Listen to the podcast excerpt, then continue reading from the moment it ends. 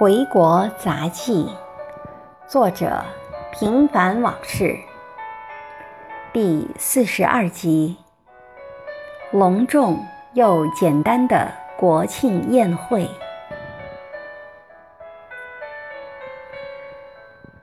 我被通知参加由辽宁省政府和沈阳市政府联合在香格里拉大酒店举办的国庆宴会时，曾想象过它应该比石林馆的国庆宴会隆重许多。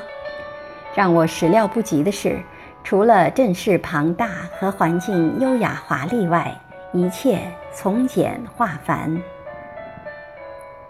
说实在的。吃喝还不如一般朋友的便宴奢华。出席人员除了在辽宁省的外国使节和在华专家外，还有少数海外和台港澳企业家以及政府官员。和海外这类宴会相比，区别是出席人员有严格的限制，每桌来宾都有名签，只能各就各位。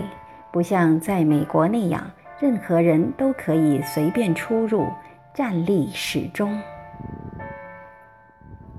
没有文艺演出，没有长篇大论的演讲，更没有鼓乐喧天的嘈杂，倒很像一场有条不紊又不失为严肃的音乐会。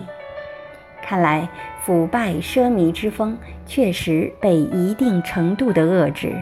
起码形式上是如此。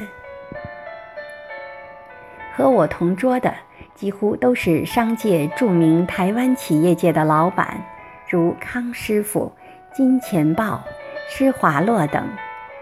酒过三巡，我请来记者为我们留了张合影，算是同桌缘分的见证，并三令五申，有照片为证，以后找到谁都必须认账。没人反对，而是异口同声地给予肯定。回家的路上，我还在想，如此下去是一件大好事，让人又看到了中国的希望。